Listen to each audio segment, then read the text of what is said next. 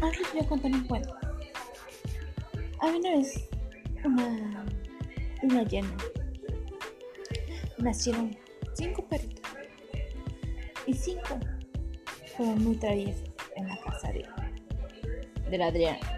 Luego fueron haciendo muchas travesuras, muchas travesuras, que los tuve que poner en Chaimao, porque los perritos eran muy traviesos, traviesos, traviesos.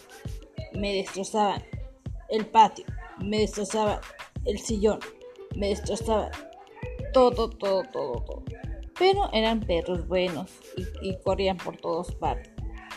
Pero ya les daba de comer, ya les daba eso, les daba croquetas y todo, y fueron felices para siempre.